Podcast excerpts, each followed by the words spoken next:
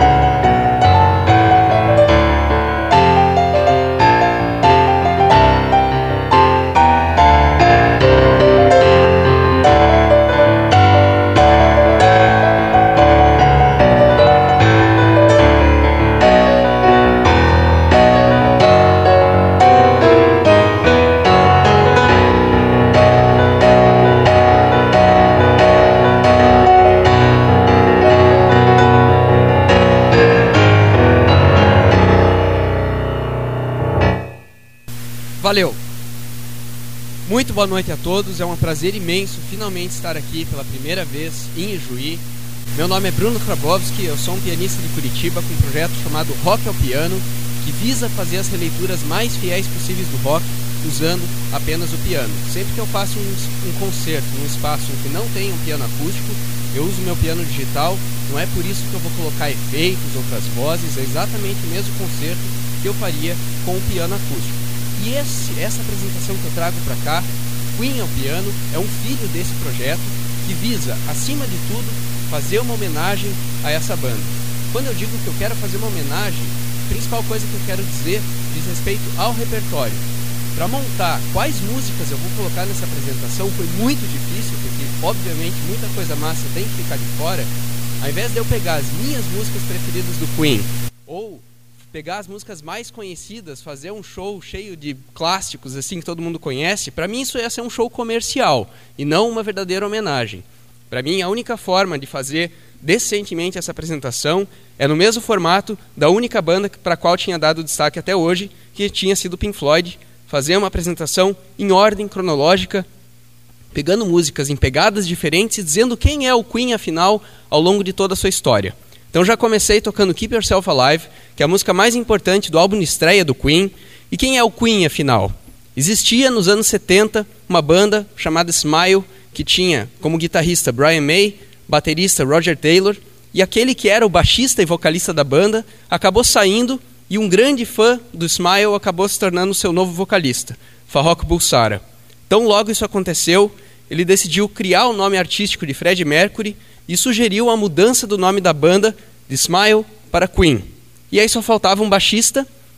Eles trocavam, trocavam de baixista, ninguém dava certo, principalmente porque eles precisavam de uma pessoa muito pacata, porque os três já se matavam entre eles desde o começo da história da banda, então não dava para ter um quarto membro arranjando briga. Quando eles conheceram John Deacon, foi perfeito, porque além de ter exatamente esse perfil, o cara tem uma técnica absurda. Então essa foi a formação do Queen para sempre, nunca houve uma mudança de formação na história da banda. E terei comentários para quem talvez esteja se perguntando sobre isso a fazer mais bem lá para o final da apresentação sobre quem é o Queen hoje, né? E aí, bom, o Queen já começou como uma banda muito grande, principalmente por causa da grande presença de palco que eles tinham, mas eles tinham a ambição de ser uma das maiores bandas do mundo. E para chegar lá, eles ainda penaram um pouco no começo. O começo da história deles foi um pouco tortuosa. Mas eu falei que eles surgiram nos anos 70. Na verdade, o primeiro álbum deles foi de 73. Tenham em mente que exatamente em 1970 surgiu Black Sabbath com os dois pés no peito, influenciando todo mundo. Os pais do metal mudaram a história do rock, e eu sei que hoje, quando a gente fala em Queen, quase ninguém pensa em metal. Mas a, o começo da história do Queen tem sim os dois pés cravados ali no metal. Essa primeira música, que é uma composição do May, já é basicamente um metal progressivo. Vocês vão ver que eu vou ter um pouco a falar sobre metal ainda no começo dessa apresentação. A próxima música, ela é mais pesada, mas uma pegada diferente, não é um metal. Ela é uma composição do Taylor, do segundo álbum, chamada The Loser in the End. E é uma música que é cantada por ele. O Queen teve o maior vocalista da história do rock, isso faz com que às vezes a gente esqueça que na verdade ele teve três vocalistas. Porque o May e o Taylor não cantavam só para compor os corais. Em várias das músicas, eles eram os cantores principais. Então fiz questão de colocar pelo menos uma música cantada por cada um, do por cada um dos dois. Com vocês, do Taylor, do segundo álbum do Queen, The Loser in the End.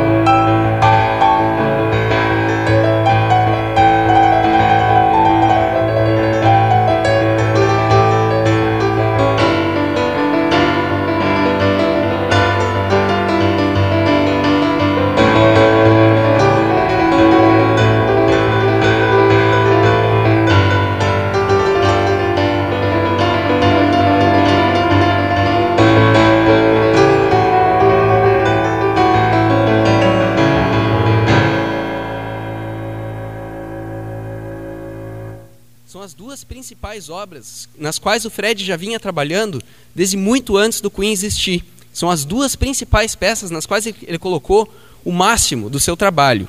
E na verdade, Bohemian Rhapsody, que é uma música sobre a sua história, sempre foi a sua pretensão que essa fosse a sua grande obra de arte.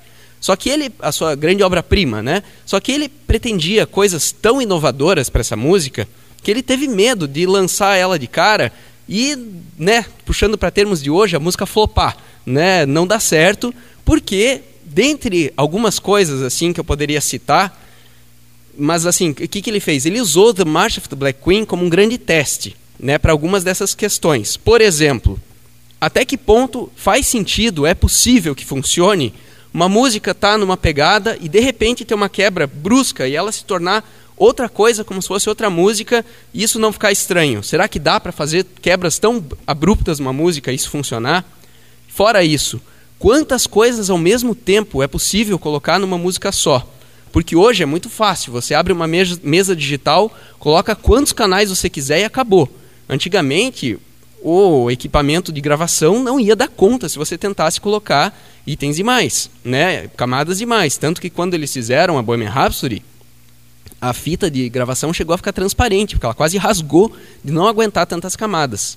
E The March of the Black Queen, eles testaram tudo isso, colocaram um monte de coisa, e musicalmente não há outra forma de definir, ela é um metal progressivo. Vocês vão ver o quanto ela vai mudar ao longo da sua estrutura e quantas horas em que ela é extremamente pesada. O segundo álbum quase inteiro tem um clima mais assim, uma ambientação de um conto de fadas, né, uma música bastante fantasiosa, encaixada no tema principal do segundo álbum. E por que que eu digo que é uma das músicas mais, mais importantes dessa apresentação? porque ela é uma das melhores músicas do Queen, uma das mais marcantes na história do Queen, principalmente na história do Fred, e é uma música muito pouco conhecida. Então, aqui, lógico que eu vou tocar vários clássicos que todo mundo conhece, mas como essa apresentação visa trazer esse outro lado também, fazer essa homenagem a tudo isso que o Queen é, eu acho que essa é a principal música que representa o outro lado dessa apresentação. Já tem uma gravação bem massa dessa música lá no canal, mas definitivamente ela não poderia não estar ne, ne, nessa apresentação. Com vocês, do Fred, The March of the Black Queen.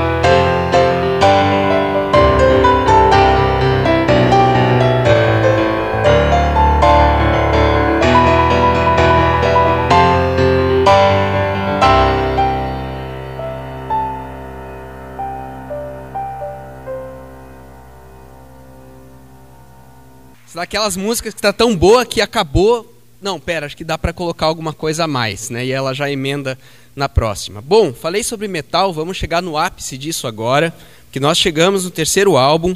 E a próxima música que eu vou tocar é muito provavelmente a mais pesada de toda a história do Queen. É uma música chamada Stone Cold Crazy, que é considerado um dos berços do thrash metal, que é um gênero que só se consolidou mais para frente, nos anos 80, com bandas como Metallica, Megadeth, a própria Metallica fez uma versão dessa música mais para frente. E bom, algumas curiosidades. Ela é a primeira e uma das pouquíssimas músicas que é acreditado o Queen como compositor. Porque uma das coisas mais importantes quando a gente fala sobre Queen é que o, o processo de composição deles sempre foi muito individual. Então a primeira música que eu toquei aqui foi do May, a segunda do Taylor, a terceira do Fred. Isso quer dizer que cada uma delas eles compuseram totalmente sozinhos. Aí, uma vez a música pronta, apresentaram para os demais, cada um cuidou da sua parte na gravação, mas quase todas as músicas do Queen, o processo de, de composição foi dessa forma. Foram muito poucas em que mais de um membro acabou trabalhando junto na idealização de uma música e acho que são sete ou oito músicas só, na qual os quatro trabalharam juntos. Essa é a primeira e uma dessas poucas em que isso aconteceu. E falando sobre o momento da história, aqui nós estamos no terceiro álbum. Essa é uma época que o Queen já era muito grande, fazia turnês mundiais enormes, principalmente no Japão. Eles tinham um público muito fervoroso, mas estavam longe ainda de ser uma das maiores bandas do mundo. E principalmente era uma discrepância enorme o sucesso que eles tinham e a falta de dinheiro que eles tinham. Porque eles faziam essas turnês, voltavam para a Inglaterra e cada um deles não conseguia pagar nem o aluguel de um apartamentozinho desse tamanho. E o grande motivo por trás disso é que quem ficava com todo o dinheiro que eles faziam era a gravadora. Levou muito tempo, muita briga jurídica até eles conseguirem se desvencilhar do acordo inicial que eles tinham com essa gravadora, porque eles estavam assim à beira de deixar de existir. Tanto que cada um deles já foi consolidando o seu plano B ali, principalmente o Brian May, que é astrofísico, ele já estava consolidando sua carreira universitária para caso o Queen não fosse dar certo. O Queen, independente da sua fase, sempre foi uma banda de muitas sonoridades diferentes. Está longe de ser uma banda com músicas a uma parecida com a outra. Não vou citar comparações. É, mas no começo da sua história, principalmente, eles exploravam cada vez mais músicas diferentes para ver também o que, que funcionaria melhor. Então, o terceiro álbum, ainda mais do que os anteriores, tem música de todo estilo possível. Né? Tem baladas, tem músicas super pesadas, tem assim todo tipo de música para ver o que, que funcionaria mais, porque eles estavam desesperados para achar o caminho principal para finalmente explodirem. Mas, na minha leitura, como um todo, ainda é um álbum bastante pesado. Então vamos de cara tocar a coisa mais pesada que tenha se tocar dessa banda. Eu dou um jeito de colocar metal, não interessa o que, que eu vá tocar. Com vocês, Stone Cold Crazy.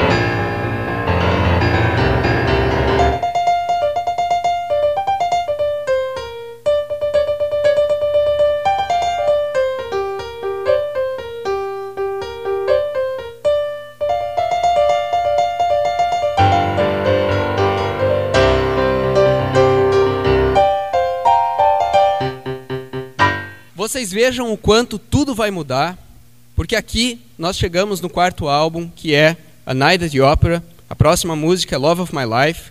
E esse foi o momento das grandes principais mudanças na história do Queen, a começar por eles conseguirem se desvencilhar desse acordo inicial com a gravadora, trocaram de gravadora. Então isso quer dizer que finalmente eles começaram a ganhar dinheiro com aquilo que eles faziam. E eles falaram, cara, se a gente quer ser uma das maiores bandas da história, a gente não pode querer ir engatinhando até chegar lá. A gente já está com três álbuns nas costas, a gente está extremamente atrasado. É agora ou nunca. Então eles arriscaram ao máximo.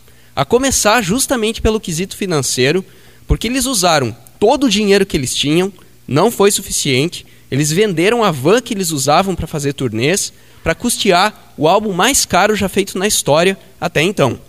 Então, se esse álbum desse errado, o Queen ia à falência e ia acabar miseravelmente.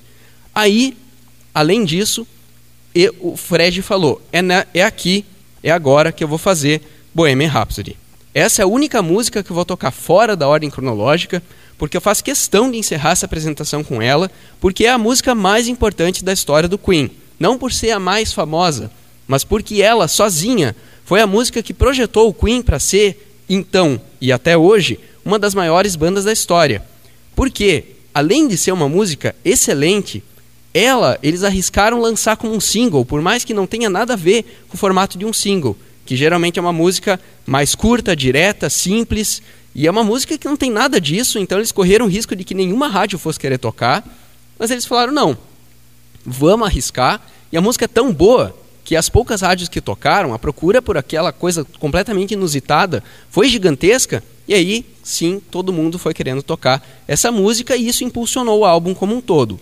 O álbum é muito bom, para eles terem gastado tanto dinheiro, eles realmente trabalharam com o maior cuidado possível no álbum como um todo, mas foi Bohemian Rhapsody que jogou o sucesso é, de, do Queen como um todo lá para cima. Eu disse que eu vou tocar Love of My Life, com certeza soa como sendo uma das principais músicas do Queen, mas pelo menos naquele momento dá para dizer que ela não era nenhuma das principais do álbum, porque teve várias outras músicas nas quais eles se empenharam mais, até lançando como outros singles depois. Mas no Brasil e na Argentina, essa música é especialmente importante.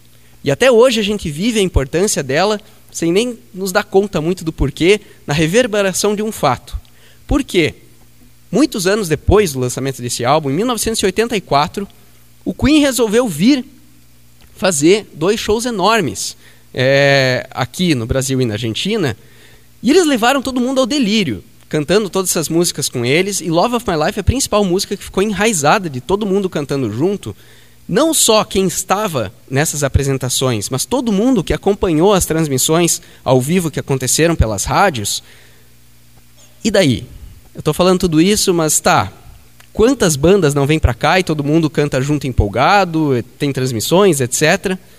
O fato é, o Queen foi a primeira grande banda de fora que veio para o Brasil, que veio para a América do Sul, porque ninguém vinha para cá. E eles, que já estavam fazendo turnês cada vez maiores, uma hora eles pararam e falaram: vem cá, América do Sul, a gente vende um monte de álbuns lá. Por que, que ninguém vai para lá? A gente vai. E eles vieram praticamente na louca, decidiram vir e vieram. E não é só que os shows no Brasil e na Argentina deram certo. Estiveram dentre os maiores shows que já tinham acontecido no mundo. Isso fez com que produtores daqui olhassem e falassem: cara, isso existe aqui. E aí, no ano seguinte, 85, fizeram o Rock in Rio. E foi uma dificuldade enorme, porque não foi assim, ah, então existe, vamos fazer. Porque eles começaram a falar com empresários, falar com bandas, e ninguém queria vir. Como assim tocar no Brasil? Nem tem ninguém que vai escutar isso lá, não vai dar certo, isso aí é loucura. E aí o Queen falou: não, a gente vai. Já deu certo sozinho, imagina, no festival, a gente está dentro. Quando o Queen aceitou vir, aí que outras bandas começaram a aceitar vir também. Então, o Rock in Rio de 85 foi um dos maiores eventos do, da história do rock. E se a gente tem hoje, dentre tantas coisas que eu poderia citar, uma das gravações mais importantes da história do Iron Maiden, todo mundo cantando Fear to Dark com eles na chuva, é por causa do Queen. Se hoje a gente pode se dar o luxo de ter Metallica, Gilmour, todo mundo vindo para o Brasil, é por causa do Queen, que foi a, a banda que abriu as portas do rock internacional chegar aqui presencialmente, né? Porque a gente já consumia essa música, dá licença. Faltava alguém é, ter a vergonha na cara de vir para cá. Então, Tudo isso que eu toco é tirado de ouvido, não existe partitura, não existe nada assim. A minha formação de piano é piano erudito, mas todos esses arranjos são tirados de ouvido. Quando eu sinto que eu consigo fazer uma transcrição realmente fidedigna daquilo que, dos arranjos que eu fiz, eu acabo escrevendo, porque tem muitos pedidos por partituras, mas eu sou bem metódico para fazer isso e falta tempo também, então são realmente pouquíssimas partituras que eu escrevi até hoje. Love of My Life é uma das pouquíssimas que eu fiz. E depois vocês vão ver que tem um monte de vídeos, um monte de material na internet. Mas como é muita coisa, eu ultimamente tenho usado plataformas de apoio do projeto, como o Apoia-se ou o Patreon, nos quais eu coloco o grosso das novidades, de gravações feitas ao vivo e também esses materiais extras, como essas poucas partituras que eu tenho. Depois nos programas vocês conseguem achar mais informações e acompanhar tudo sobre esse projeto. Com vocês, do Fred, Love of My Life.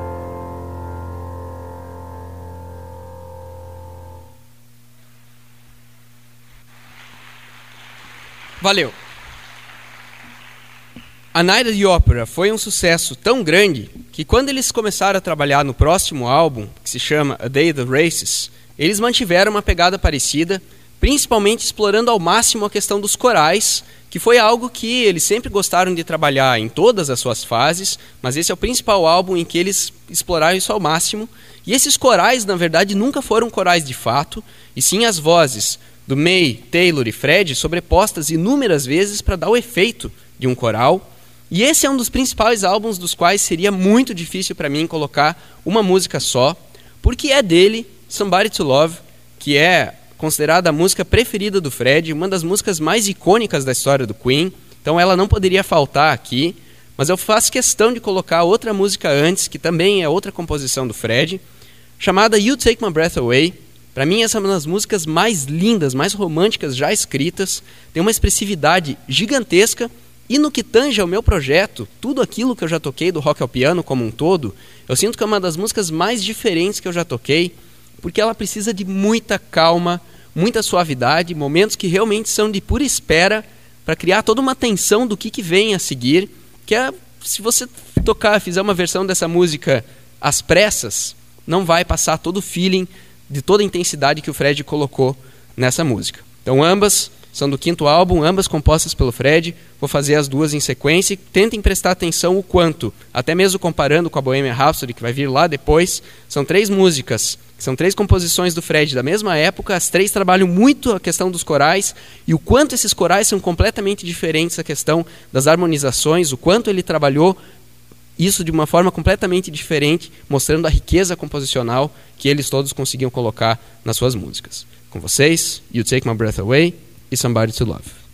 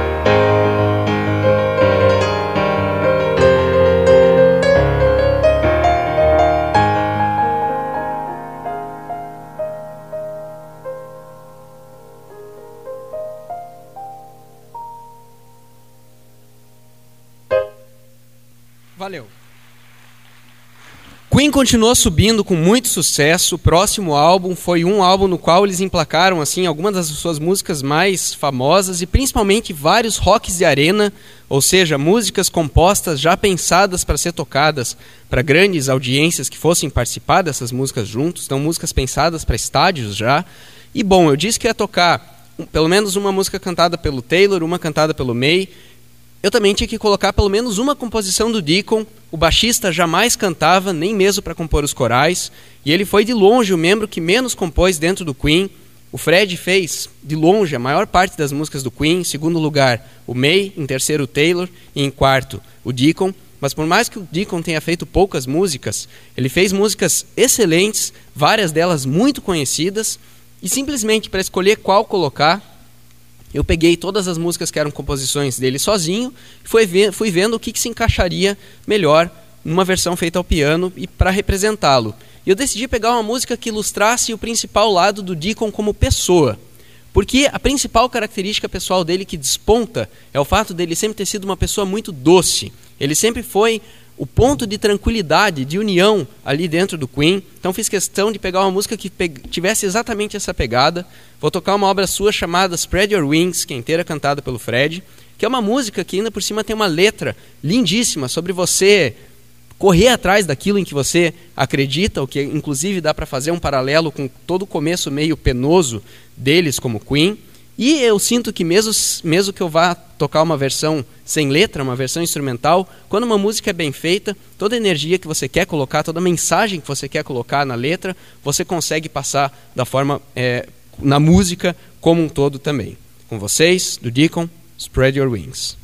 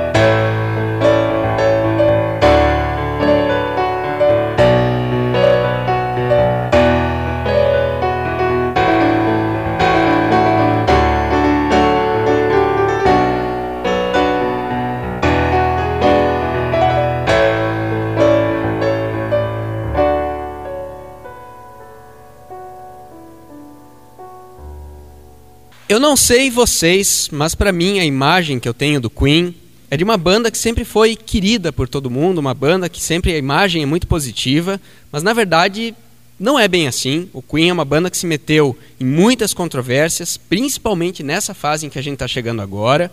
E é, principalmente a principal coisa a dizer sobre tudo isso é que eles sempre foram uma banda com uma péssima relação com a mídia. No começo era mais com a mídia especializada, porque desde que eles surgiram a, aceitação, a crítica que eles tinham era péssima com comentários sempre do tipo: ah, essa banda aí tentando ser o Led Zeppelin. Ah, essa banda que cada música tem uma pegada diferente, os caras nem sabem o que estão fazendo, estão atirando para tudo que é lado, não tem uma identidade. Não interessa que eles tenham entregado um trabalho de primeira qualidade desde o início, a recepção pela mídia especializada sempre foi muito ruim.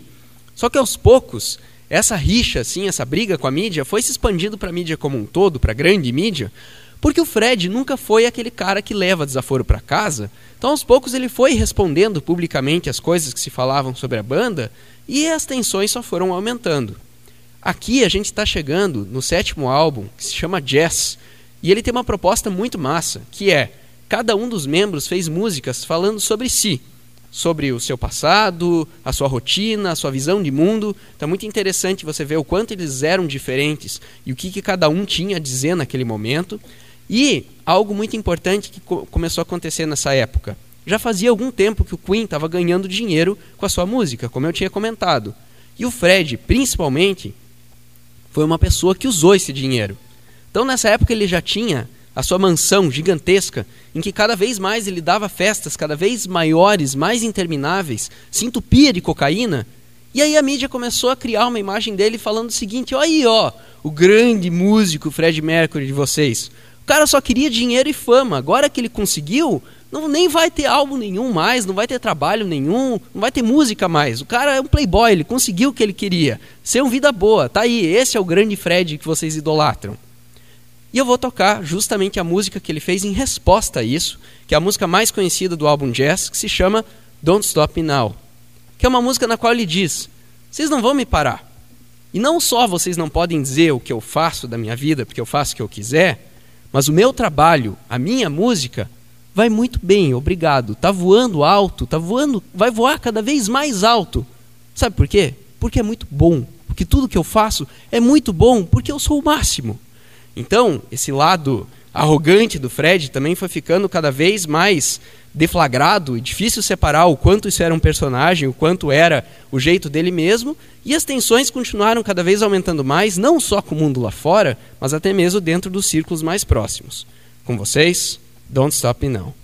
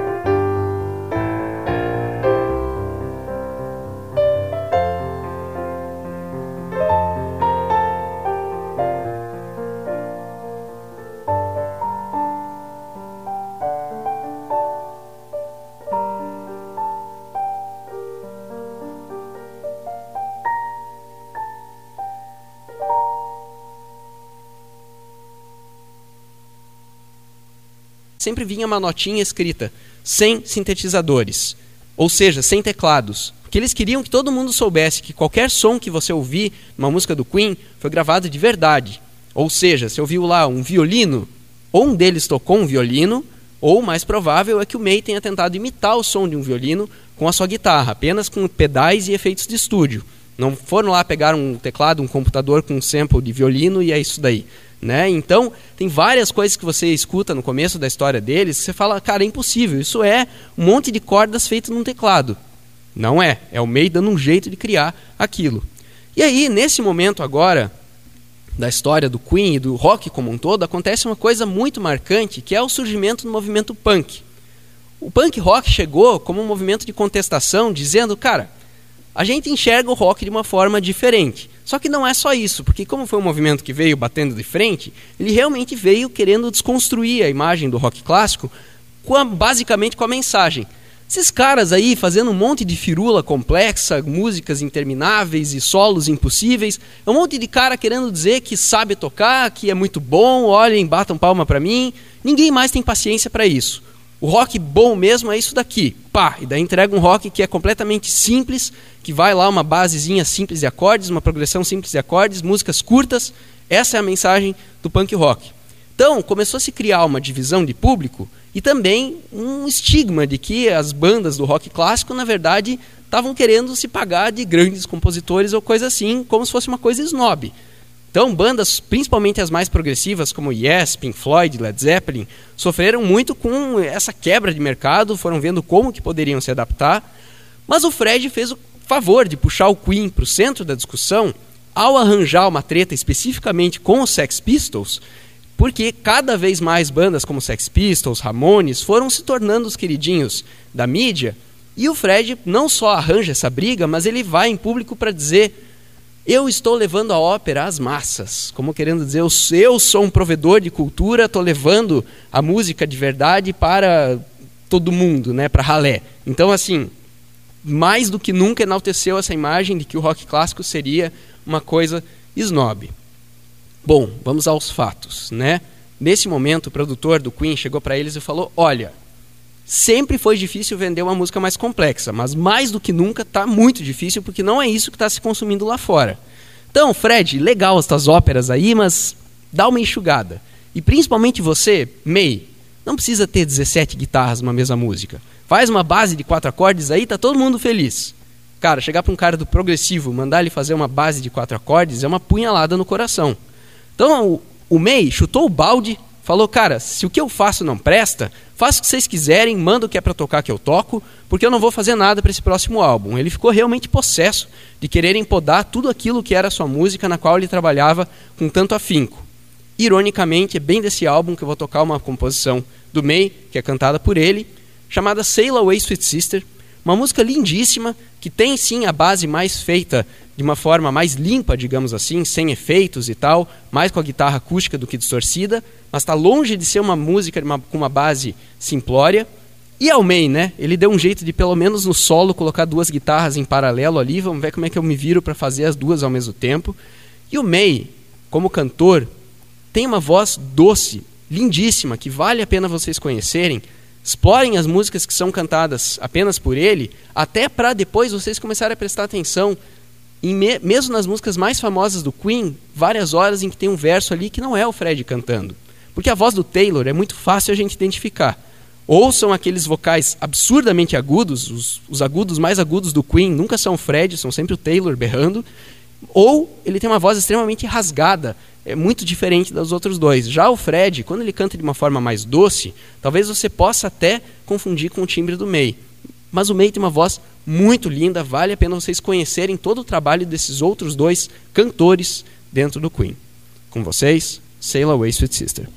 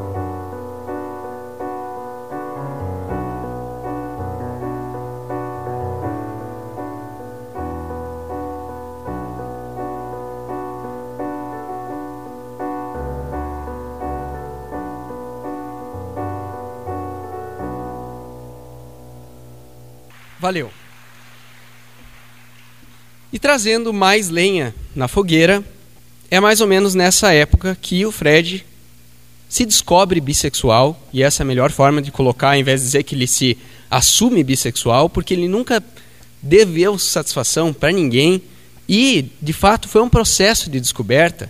E conforme ele foi entrando nesse processo, começou a surgir o rumor: será que o Fred é gay? E aí, quando a mídia, todo mundo queria uma resposta, ele nem tinha uma resposta para dar, mas conforme era questionado, parecia que ah, tá, começou a se criar uma imagem, ah, tá escondendo o jogo e tal, né, porque ele não respondia. Bom, quando ficou claro que sim, o Fred é bissexual, isso foi algo que custou muito caro para a banda, especificamente nos Estados Unidos, por causa de coisas que só aconteceram lá. Um país com uma homofobia tão forte, tão presente, que por questão de segurança o Queen teve que parar de fazer shows por lá, muito antes de parar com shows como um todo, porque foi nessa época que o Fred começou a usar o seu icônico bigode, que a gente tem como um símbolo dele até hoje, foi justamente por uma, uma identificação com esse seu momento, com esse movimento como um todo. E aí começou a acontecer do Queen chegar para fazer shows e a multidão jogar um monte de giletes em palco para que ele tirasse aquele símbolo gay da cara. Uma coisa completamente inacreditável, inaceitável. Então, antes que algum acidente acontecesse, eles pararam de ir para os Estados Unidos. Só que não foi só isso. Começou a se criar em toda a indústria fonográfica norte-americana uma imagem, uma teoria da conspiração de que o Queen estava virando uma banda gay. Como se tudo aquilo que eles estivessem fazendo de música dali para frente fosse uma ode ao movimento gay por causa do Fred. Antes fosse, Antes eles tivessem abraçado essa bandeira contra a homofobia em nome do Fred, mas o fato é que o que cada um deles fazia da sua vida não interferia no que era a música que eles faziam como trabalho. Então, se criou um monte de coisa, teorias nas quais eu sei que tem gente que acredita até hoje. Acho que uma das mais clássicas é dizerem que ah, a Want to Break Free é uma música de um cara querendo sair do armário. Cara, essa nem é uma composição do Fred. É uma composição do Deacon. Então, assim, é, tem um monte de coisa que se criou e, e, histórias que se criaram nessa época. E o Queen sofreu com uma perda muito grande de mercado, um dos principais mercados do mundo, porque realmente começou a, a, a ser rechaçada a imagem do Queen por causa desse imaginário de que estaria sendo uma banda gay, por causa de toda a homofobia que existia. E bom, outras coisas aconteceram nessa época. Uma das principais, o Deacon comprou um sintetizador e começou a usar no Queen. Então toda aquela imagem de que o Queen é uma banda que não tem teclados caiu por terra. E muitos fãs se sentiram ultrajados com essa mudança musical, como se o fato de não ter teclados fosse o que definisse o que é o Queen. Mais uma perda de público para o Queen. E aí o ápice de tudo isso foi quando o Deacon e o Fred acabaram se alinhando musicalmente e eles propuseram o seguinte para o May e para o Taylor. Eles falaram: olha, nós sempre fomos uma banda muito inovadora e nós estamos faz tempo fazendo a mesma coisa. A gente vai acabar caindo na mesmice. Por que, que a gente não arrisca fazer um álbum que seja distante do rock? E aí o May e o Taylor não gostaram, primeiro porque eles são os mais roqueiros dos quatro, e segundo porque eles acharam arriscado demais, mas vai que funciona, né? Tá bom. E foi assim que eles fizeram o álbum Hot Space, que quando lançado foi um fiasco. Foi um verdadeiro fracasso, tirando uma música que em todos os sentidos foi um ponto fora da curva, que foi Under Pressure. Eles estavam no estúdio gravando Hot Space, eis que o David Bowie estava no mesmo estúdio fazendo um álbum dele, e eles decidiram fazer uma música juntos. Essa música foi um sucesso tremendo, até hoje é uma das músicas mais conhecidas do Queen. O Bowie é o único cantor que chegou a fazer alguma parceria com o Queen enquanto o Fred ainda estava vivo, mas tudo isso é um ponto fora da curva porque o momento da banda como um todo era muito complicado com vocês, do Queen, com Bowie, Under Pressure.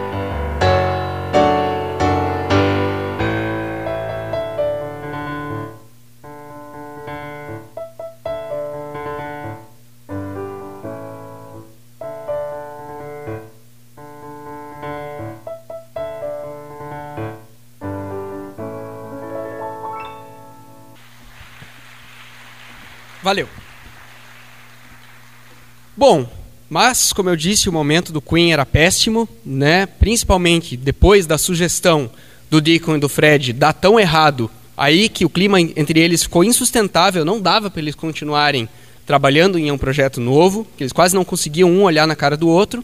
Então, o Queen não chegou a terminar, mas basicamente eles fizeram uma pausa nos seus trabalhos em que o que aconteceu foi que o Deacon foi para casa viver sua vida pacata e cada um dos outros três engrenou em seus respectivos projetos solos.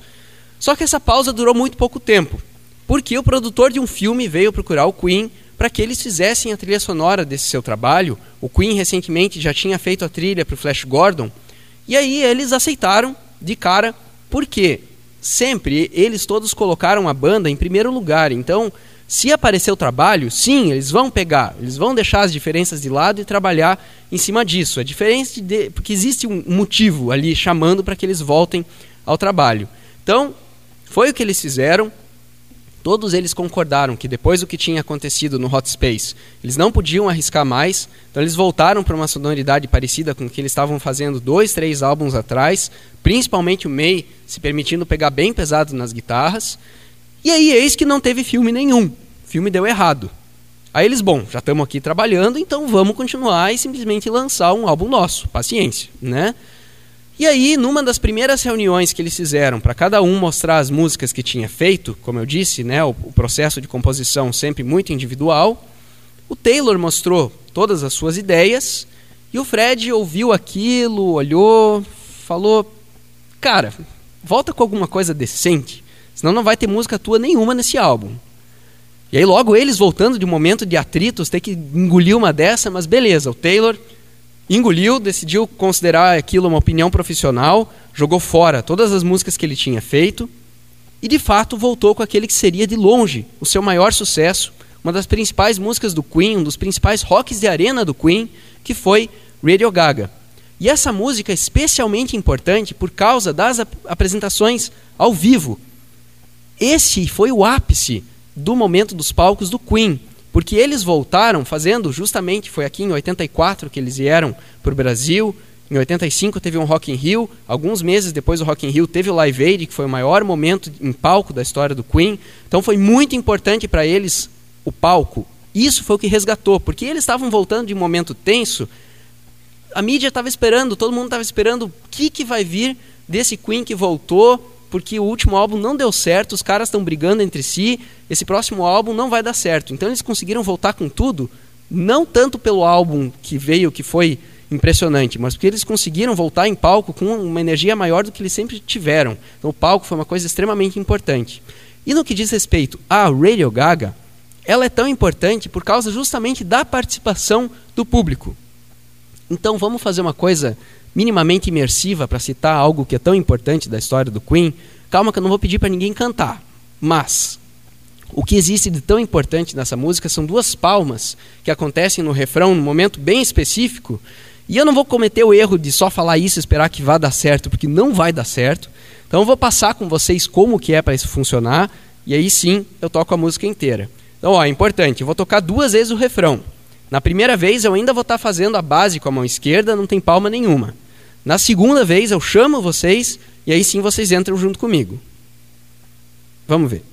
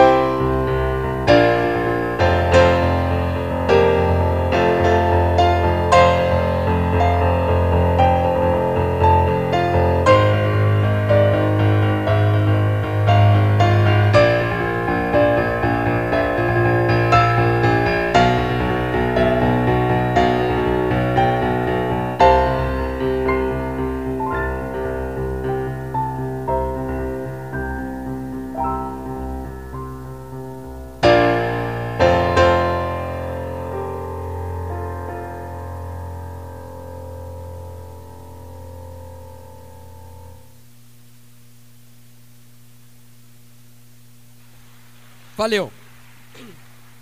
A gente tinha que fazer uma coisa diferente para citar algo que foi sempre tão importante para o Queen, que foi o ao vivo. Né? E a participação do público sempre foi uma coisa muito importante em toda a história deles.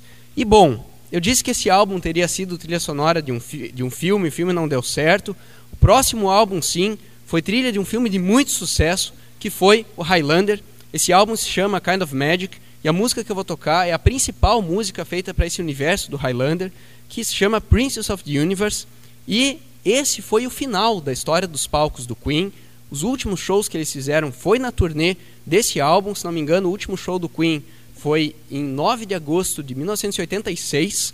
Então ainda tinha alguma história do Queen pela frente, mas os palcos estavam prestes a terminar. E esse foi um álbum que teve uma recepção muito massa. O filme teve assim uma repercussão muito grande. E quanto a essa música, Prince of the Universe, para mim ela é um dos exemplos do fato do Queen nunca ter sido uma bandinha de quatro acordes. É uma música super curta, tem três minutos só, mas ela passa por pelo menos 14 acordes diferentes. Não que quantidade de acordes ou mesmo a complexidade de uma música queira automaticamente dizer que ela é boa e vice-versa. Isso é bobagem. Mas é fato que o Queen, sempre que possível, gostou sim de trabalhar em músicas bastante rebuscadas. E esse foi um arranjo bem diferente de se fazer, porque é uma música guiada basicamente pela bateria. Tem várias horas em que não tem nenhum outro instrumento tocando. E aí, como é que eu vou representar a bateria no piano, já que a bateria não tem notas, né? E o piano é um instrumento que eu não posso fugir de sempre estar tocando alguma nota. Eu tenho que dar um jeito ali de supor a, a harmonia da, da bateria de acordo com a harmonia em que as vozes estão para representá-la, já que é ela que está guiando tudo o que acontece nessa música. Com vocês, Princess of the Universe.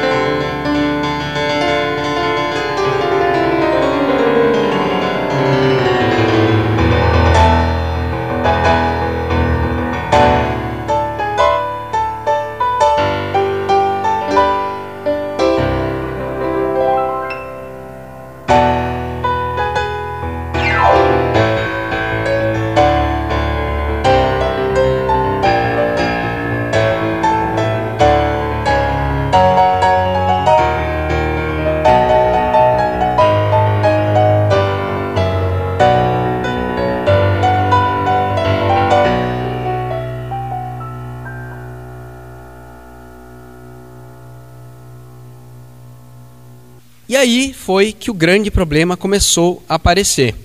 Porque o Fred começou a aparecer meio pálido, meio fraco.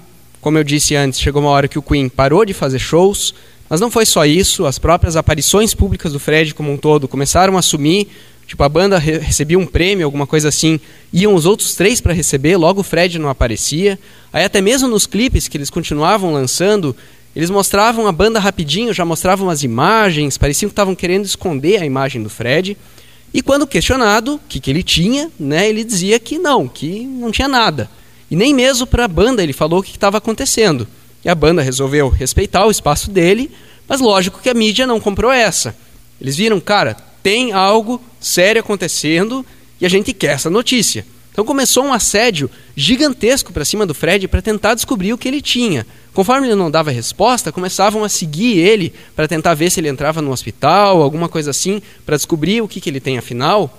E no meio dessa perseguição toda, eis que o May acabou se envolvendo com uma pessoa fora do seu casamento isso foi descoberto. E aí estamparam a cara dele em todas as revistas e jornais possíveis, dizendo: olha aqui, ó, o astrofísico queridinho de vocês que ele está fazendo. E o May foi um cara que a vida inteira batalhou muito contra a depressão. Esse foi um dos principais momentos em que, por muito pouco, ele não, não cometeu suicídio, porque essa exposição toda de algo tão pessoal, literalmente para o mundo inteiro, foi algo que jogou ele totalmente no chão, ele se sentiu completamente invadido, exposto e é, foi algo muito, muito pesado. A música que eu vou tocar é a resposta dele para esse momento, mas ela serve para representar não só esse momento, e sim tudo isso que é a relação do Queen com a mídia ao longo de toda a sua história. Porque é uma composição do May inteira cantada pelo Fred chamada Scandal, na qual ele diz: A mídia quer um show de horrores, porque quanto mais tragédia, mais vai vender. Então vamos logo fazer da nossa vida exatamente isso. Vamos viver uma tragédia, vamos viver da pior forma que a gente puder, porque aí a nossa vida vai ser um grande espetáculo. E é isso que vale, não é? A gente viver algo que venda mais. As pessoas por cima das quais a gente vai passar no meio desse processo, aqueles que não aguentarem viver um circo desse, tudo bem, é um ou outro que vai cair, a gente passa por cima, ninguém nem vai ver. E a verdade que existe por trás desses personagens que a gente estiver vestindo, isso também não importa, porque a verdade ninguém vai ver e a verdade não vende. Então, é de se esperar que um tema tão pungente, tanto para o May quanto para o Fred, eles coloquem o máximo de si na música, e eu sinto que é bem o que eles fizeram. Eu deixei assim várias das minhas músicas preferidas de fora dessa apresentação, mas essa é uma daquelas que talvez esteja ali no meu top 5, que eu falei, cara, isso tem que estar, até pela história dela. E é uma das principais músicas em que você consegue sentir o timbre completamente único do May, e é um dos vocais mais potentes, mais impactantes que a gente tem do Fred. Com vocês, Scandal. Thank you.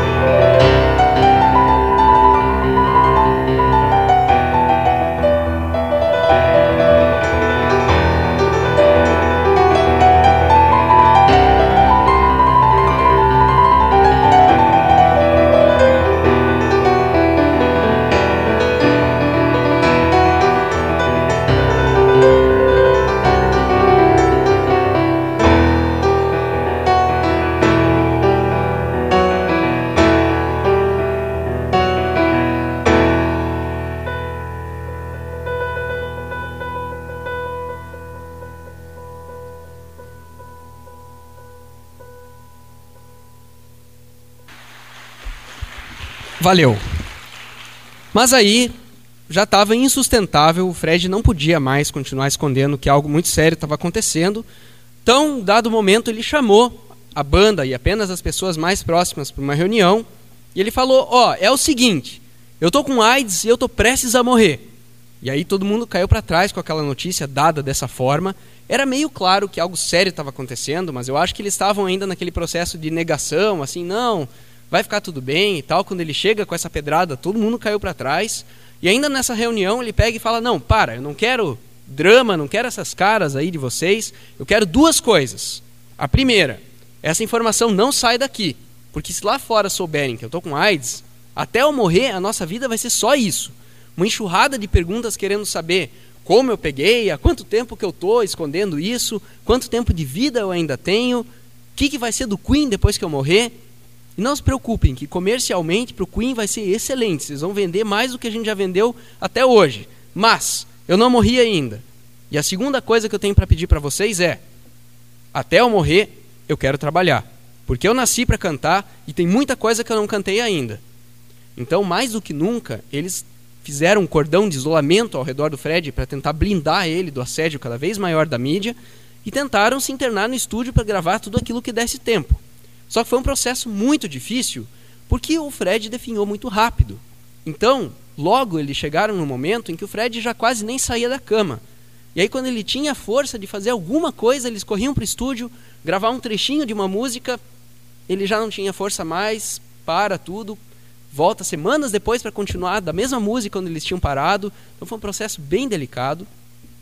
O último álbum lançado com o Fred ainda vivo se chama Inuendo e eu faço questão de tocar a faixa título, que é uma das músicas mais épicas da história do Queen, uma música bastante sombria, porque na verdade esse álbum inteiro é muito sombrio, porque esse era o clima que estava na banda com a iminência da morte do Fred, e é uma música que já seria excelente, mas ainda por cima ela conta com uma participação inusitada do Steve Howe, que é o guitarrista do Yes, Yes, uma banda composta só por pessoas sobrenaturais, e ele, é ele era amigo deles todos. Um dia ele simplesmente apareceu no estúdio só para visitar eles e puxaram o cara para gravar o improviso de guitarra flamenca. Falaram: Olha aqui o que a gente está fazendo, grava aí com a gente. Só que o Howie, aquele cara metódico, extremamente estudioso, para ele não existe improviso. Ele não quis de jeito nenhum, falou: Cara, nem sei o que vocês estão fazendo, não me mete nessa. Passaram um dia inteiro não, vem aqui, toma um cafezinho com a gente, isso aqui tal. Literalmente um dia inteiro enchendo o saco do cara até convencê-lo a gravar um improviso de guitarra flamenca. Ele saiu dali dizendo que aquilo ficou uma porcaria, mas é o Howie. Nem que ele quisesse, ele conseguiria gravar uma coisa ruim. O cara com uma técnica absurda deixou a música que já estava perfeita ainda mais engrandecida por causa dessa grande participação. Com vocês, Inuendo.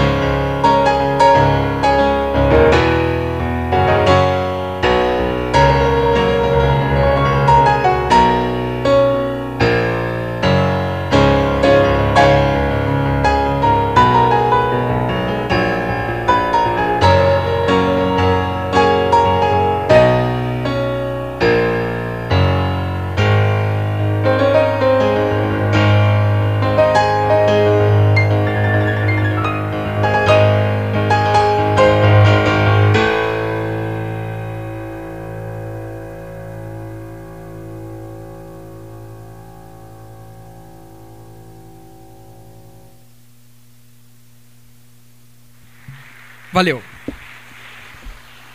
E aí foi nove meses depois do lançamento desse álbum que o Fred faleceu. Ele só assumiu publicamente que tinha AIDS menos de 24 horas antes da sua morte, então ele realmente deixou isso para o último segundo para poder ser deixado em paz ao máximo. Mas como se passou algum tempo, ele ainda teve tempo de gravar algumas outras músicas. E a banda, como esse era o seu último desejo, tinha obrigação de lançar essas músicas que ele gravou mas com a morte dele, eles não tinham clima nenhum de continuar trabalhando nisso. Então, quando o Fred morreu, eles fizeram uma série de homenagens para ele, principalmente um show em tributo ao Fred, que talvez tenha sido o maior tributo que já se fez a alguém na história. E só quatro anos mais tarde é que eles voltaram e lançaram esse último álbum chamado Made in Heaven, no qual eles pegaram todas as músicas que o Fred tinha gravado, mas ainda eram muito poucas, para compor um álbum inteiro. Então eles pegaram músicas que eram para ter sido solo do May, do Taylor, lançaram como músicas do Queen e ainda resgataram algumas gravações antigas dos quatro. Pegaram ali o que dava para fazer esse último, esse último álbum. A música que eu vou tocar se chama Mother Love.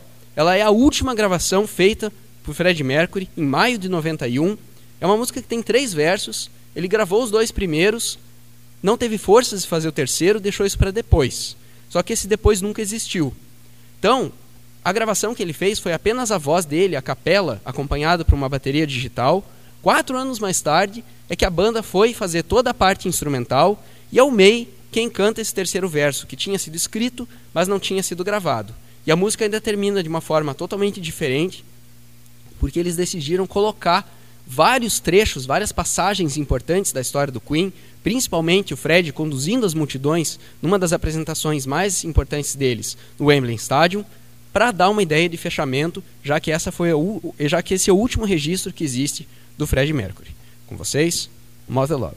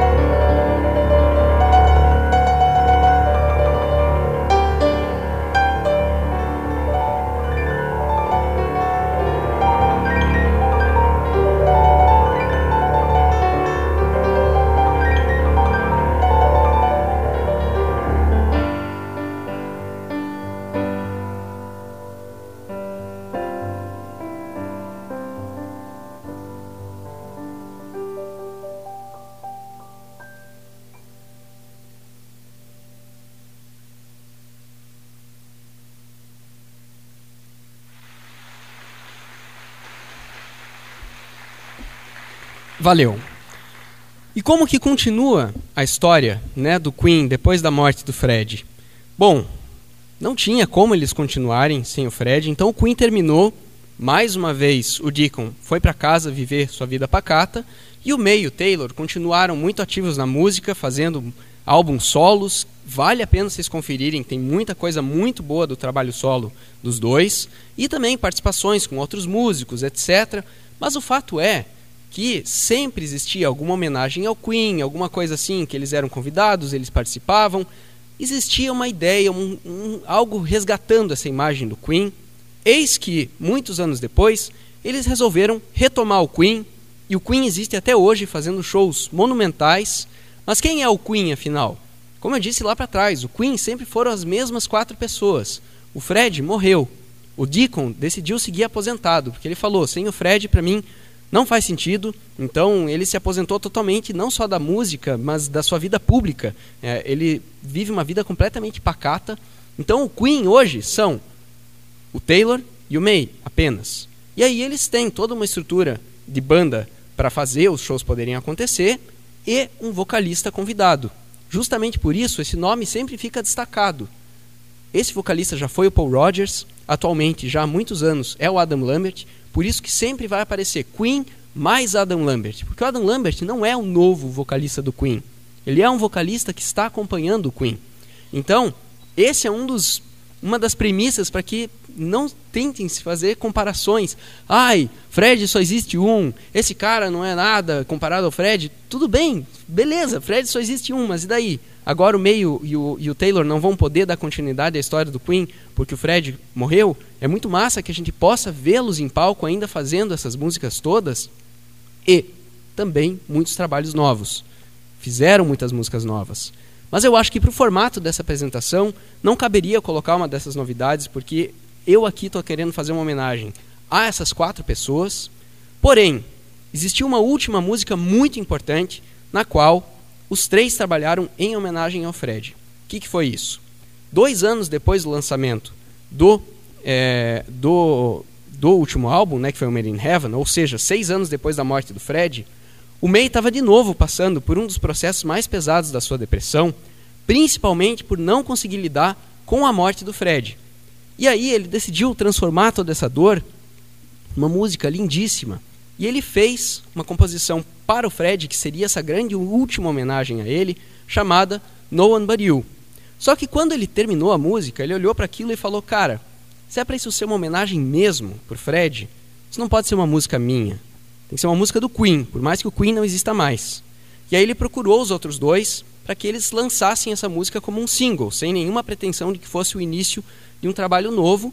Os dois toparam e eles fizeram essa gravação e a música estava pronta, realmente, era só gravar. Só que, logo antes eles gravarem, aconteceu o quê? Aconteceu a morte da Lady Di, a princesa Diana. E aí tudo que eu vou falar aqui é opinião minha, não vi isso dito em lugar nenhum, mas como que a princesa morreu?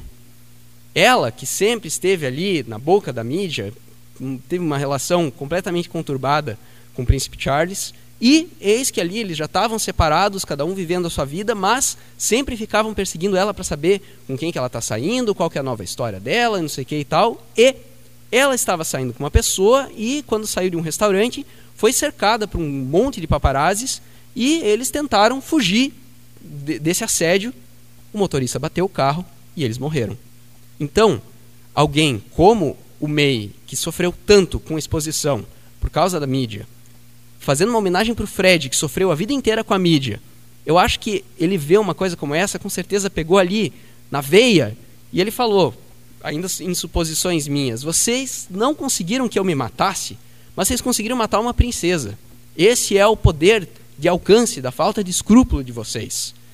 Bom, isso tudo é opinião minha, mas o que é fato que o May fez ele mudou a letra da música, que ainda não tinha sido gravada, para que fosse menos direcionada ao Fred e fosse mais como uma homenagem a todos aqueles que partem cedo.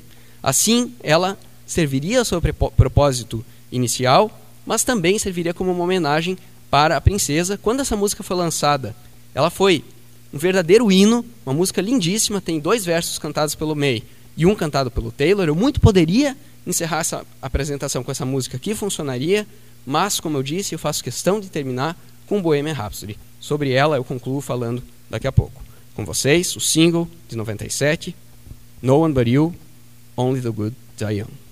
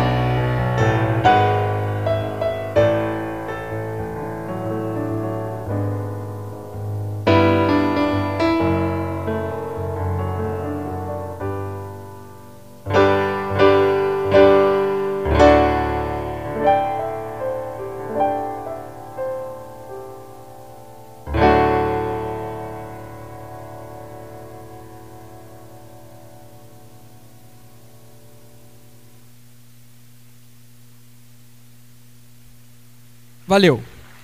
Então aqui a gente chega na última música, vou me, tentar me estender o mínimo possível. Eu sei que é uma quinta-feira, todo mundo tem aula, trabalho amanhã, mas agradeço muito a presença de todos, agradeço a Unijuí por abrir espaço para essa apresentação acontecer aqui. Essa é a minha primeira apresentação na cidade e assim, eu fiz muito poucas apresentações do Rio Grande do Sul até hoje. Eu em Minas Gerais, que é mais longe, eu acho que eu fiz mais do que o dobro do que cidades aqui do Rio Grande do Sul, isso só falando em número de cidades. Se for em número de shows, é, acho que eu fiz quatro vezes mais para lá. Então tenho que tentar o máximo vir mais vezes para cá. E foi muito parecida a história que aconteceu aqui em Juí com o que aconteceu em Santa Maria. Foram cidades com as quais eu entrei em contato, fui muito bem recebido, mas essa é uma apresentação particular, não tem é, patrocínio, lei de incentivo, não tem nada assim. Eu pago pelos espaços e se não der público, o problema é meu, né? E Santa Maria foi uma cidade que eu toquei, foi a centésima cidade em que eu toquei, foi agora faz pouco. O teatro era bem caro. Eu, cara, será que dá certo isso daí? Tá bom, vou arriscar. Deu muito certo. Aí, um pouquinho depois, eu vim atrás de mais cidades para cá. Aqui em Juí também, o auditório era bastante caro, lógico, né? Um auditório bastante grande. Mais uma vez, eu fiquei assim, será que vai dar certo isso daí? Não, vamos arriscar. Agradeço muito a vocês pela presença, porque deu mais do que para pagar o teatro, assim, então fico extremamente feliz de ter o, o, o público bastante presente aqui. Ainda tem bastante espaço aqui. A próxima vez que eu vier, a gente consiga, consegue mais gente ainda. Mas eu fico de verdade muito feliz. Se eu for traçar a média de público que eu tenho tido nos últimos shows, vocês conseguiram passar disso. Então, fico muito feliz pela presença de vocês, por todo o acolhimento e a todo o pessoal da Nijuí que me recebeu da melhor forma possível. Valeu!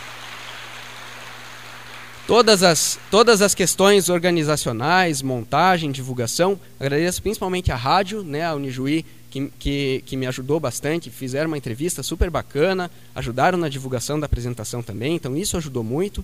Então agradeço a todo mundo. Espero que vocês possam seguir acompanhando esse trabalho. Sei que o nome é complicado, mas tem aí nos programas, procurando por Bruno Hrabowski, vocês encontram muito material sobre esse projeto, várias gravações, e vocês podem continuar acompanhando quando eu for trazer novas apresentações para cá e tudo mais que, di que diga respeito a esse projeto. Então, encerrando essa apresentação, por mais que é, por mais que a gente tenha passado por um monte de músicas super marcantes e eu tenha feito questão de tocar as músicas em ordem cronológica, como eu disse antes, faço questão de encerrar esse concerto com Bohemia Rhapsody, que é lá do quarto álbum, porque tudo isso que eu toquei depois de Love of My Life não teria existido se não fosse essa música. Uma música na qual o Fred trabalhou com tanto afinco que nada nela é por acaso. Até o fato dela ter 5 minutos e 55 segundos não é coincidência, existe um motivo por trás.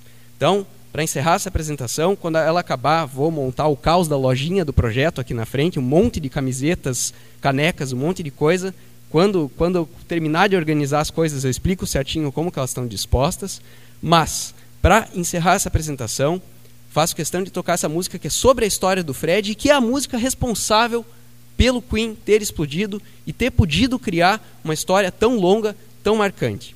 Por mais que aqui eu esteja fazendo uma homenagem à banda como um todo, é impossível. A imagem do Fred é uma coisa muito presente, muito marcante. Então, essa última homenagem, por mais que seja ao Queen como um todo, lógico que tem algo de especial à pessoa do Fred em si. Então, para fechar essa apresentação, claro que a gente tem que fazer alguma coisa em homenagem ao que é a imagem de Fred Mercury. Muito obrigado a todos vocês e até uma próxima.